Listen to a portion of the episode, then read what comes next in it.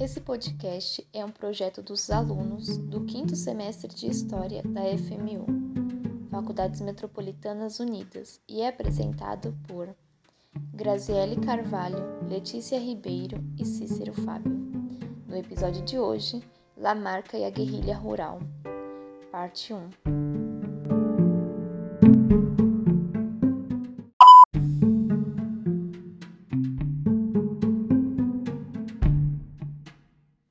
Olá, eu sou a Graziele e vou falar sobre Lamarca e algumas guerrilhas rurais. A primeira que eu vou citar vai ser uma que ficava situada na Serra de, da Caparoa, a fronteira entre Minas Gerais e o Espírito Santo. Essa guerrilha rural, ela surge no final do ano de 1966 e contava com poucos integrantes. No total, 14 guerrilheiros. Esse núcleo revolucionário ele foi desmantelado pelo exército em 1976. Durou um, um bom tempo, né? Mas serviu para inspirar outros movimentos, entre eles o, a Vanguarda Popular Revolucionária, o VRP, liderada pelo capitão Carlos Lamarca. Com a VRP foi criada um novo foco para a guerrilha. Foi no Vale do Ribeira, a região sul de São Paulo, do estado de São Paulo. A guerrilha contava apenas com nove revolucionários, que também foi vencida com grande facilidade em, em 1970. Mas mesmo assim, Lamarca ele se tornou um herói naquele período e até hoje, né, para alguns, como símbolo de resistência. É, voltando um pouquinho na história, em 1969, o, o capitão, né, ainda capitão Carlos Lamarca, ele fugiu do quartel do exército com 63 fuzis, 10 metralhadoras e 3 bazucas. Lamarca ele tinha tanto acesso ao armamento, pois ele trabalhava como instrutor de tiros dos funcionários do Banco Bradesco. É, esses funcionários eles aprendiam a atirar como forma de ficarem protegidos contra os terroristas, já que naquela época era bem comum ter algumas ações contra os bancos. Mesmo trabalhando no exército, em 1964, no período que iniciou a ditadura aqui no Brasil, Lamarca ele ele já começa a trabalhar como se tivesse infiltrado, porque em 1957 ele já havia se tornado comunista e já fazia parte dos núcleos revolucionários. E após, né, é, indo um pouco mais na frente, no momento que é desmantelado o VRP, Lamarca consegue fugir com, com a sua companheira. O nome dessa era Yara. E eles vão para Bahia. Ele vai para Bahia, Yara vai para Salvador e lá ela é presa e morta mas na versão oficial ela cometeu suicídio, o que era muito uma desculpa muito comum, né, dada pelos militares naquela época. Lamarca, ele vive, começa a viver fugindo, né?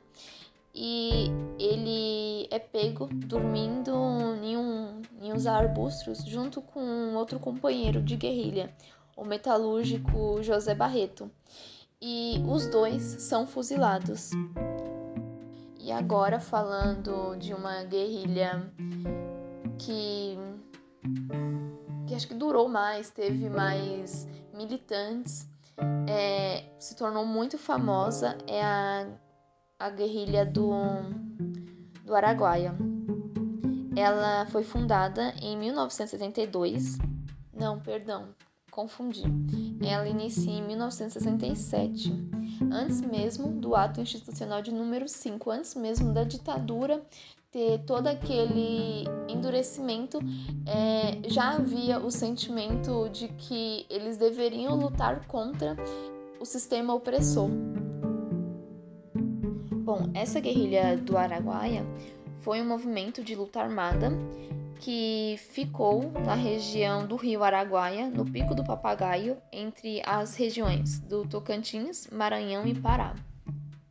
Essa guerrilha, ela possuía muitos membros das guerrilhas urbanas e membros do PCdoB, que foi formada por dissidentes do PCB e eles utilizavam técnicas de organizações mai, mai, maoístas de guerreiros de guerreiros chineses que lutaram na Revolução Popular na China.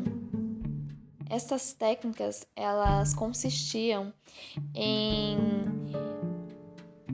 organizar o campesinato durante o tempo que fosse preciso, ganhar a, confian a confiança deles para poder fazer com que eles entendessem as causas né, da, da guerrilha e começasse a fazer parte desses e, e aí seriam treinados para de fato saber lutar, usar uma arma, esse tipo de coisa.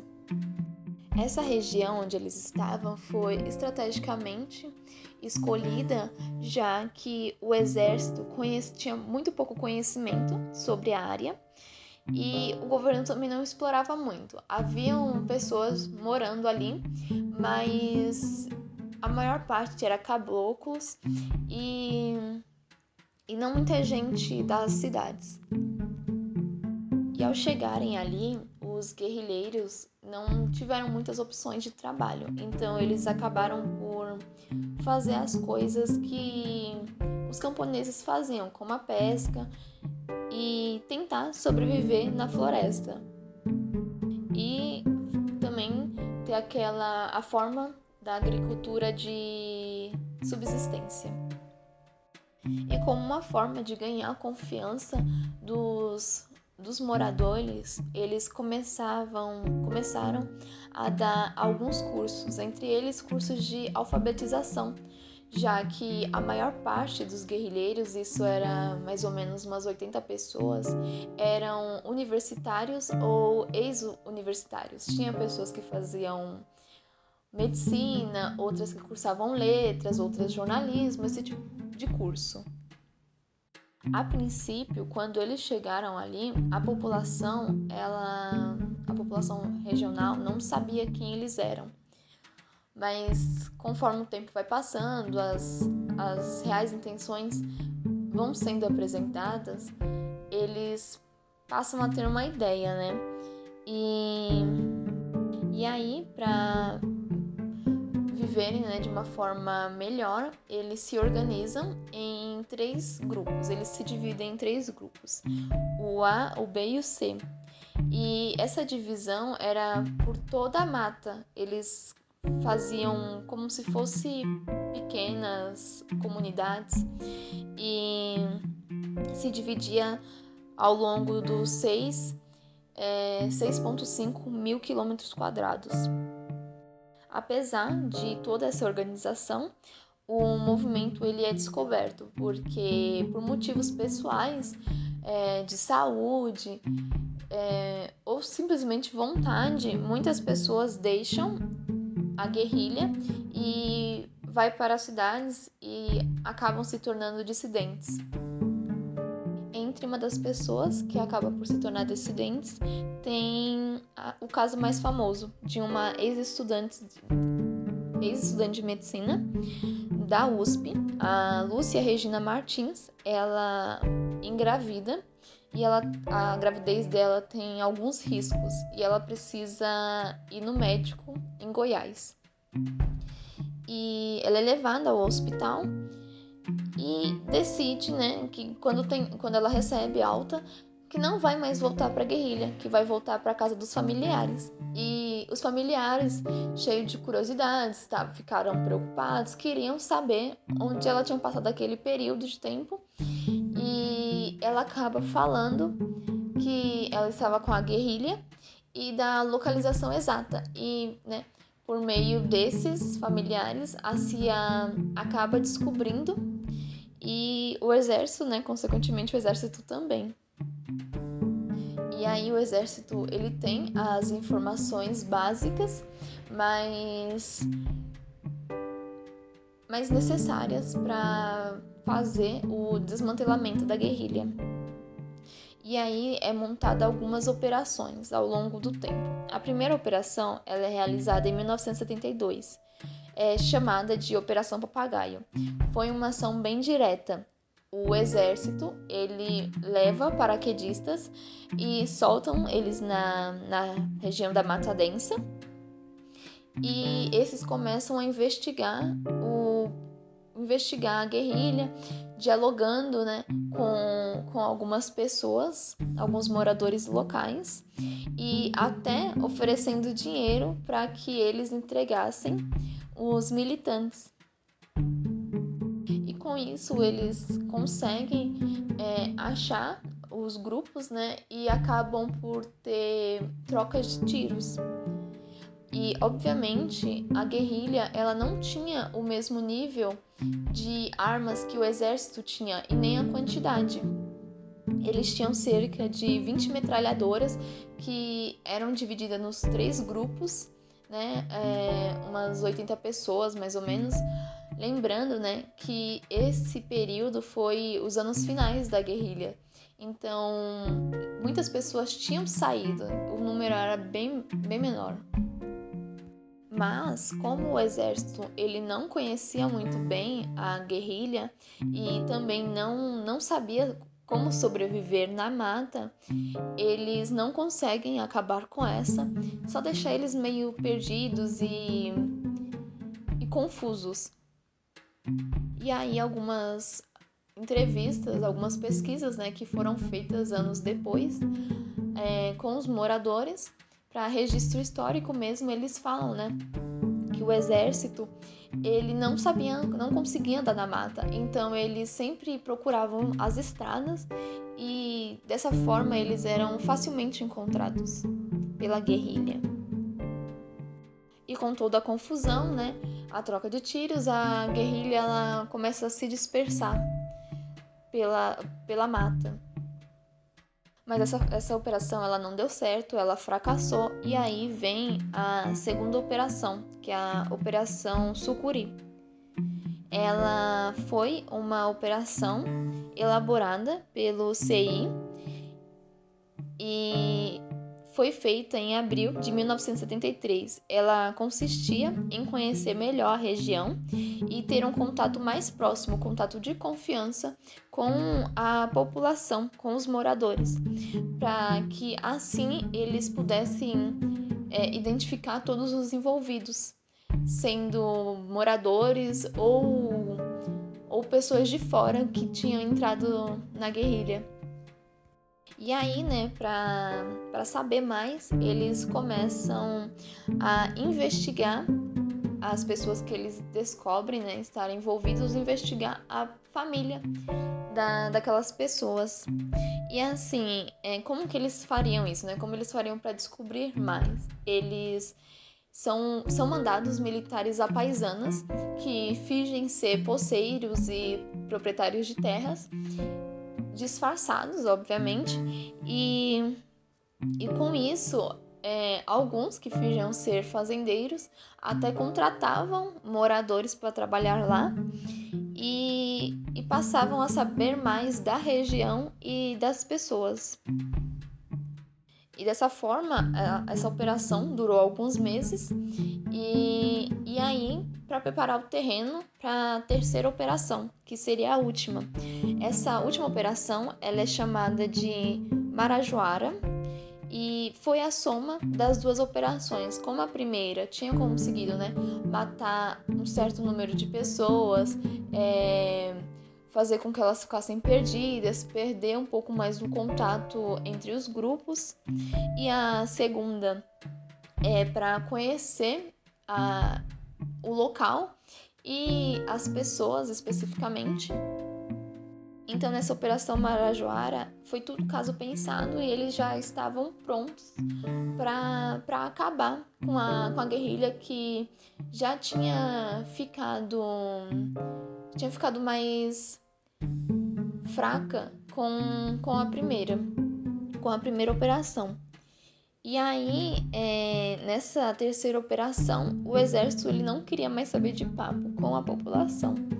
Eles começam a prender moradores, eles simplesmente cavam um buraco na terra e aí começa a jogar os prisioneiros. E para eles não fugirem, né? Eles colocam grades em volta. Muitos moradores que se negavam a falar eram torturados e consequentemente mortos. Essa operação ela começa em outubro de 1973 e vai até 1974. E sobraram alguns militantes vivos que, conforme os ataques iam acontecendo, eles conseguiram fugir para as matas e sobreviver alguns dias ali, porque na, na mata eles conseguiam, eles carregavam, né, o, alguns suprimentos para ficar uma, uma quantidade certa de dias e comiam até farinha com sal. Mas quando eles eram encontrados, eles eram fuzilados. E assim, nas três operações morreram cerca de 60 militantes. Aí a gente pensa, ah, sobraram 20, mas tem que lembrar, né, que como teve as dissidências, muitas pessoas saíram, então o número de sobreviventes foi muito menor. E após né, o desmantelamento da, da guerrilha, o exército ele começa a fazer a operação de limpeza, que consistia em acobertar o ocorrido. É, eles iam lá e tiravam as ossadas e levavam para uma chamada Serra das Andorinhas e dissolviam os ossos em ácidos e em outros solventes. É, esse processo ele se deu porque mesmo que os militares ficassem com tivessem uma certa proteção, não seria bom que a população soubesse dos seus crimes. Então, é, essa, essas operações foram feitas para acabar com a guerrilha e para proteger os militares. Bom, é, é isso e a gente fica por aqui com, com esse podcast sobre as guerrilhas.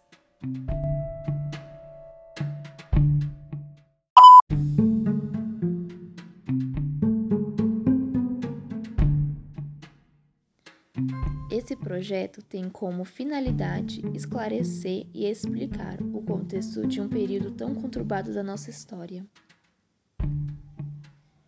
Apresentado por Graziele Carvalho, Letícia Ribeiro e Cícero Fábio.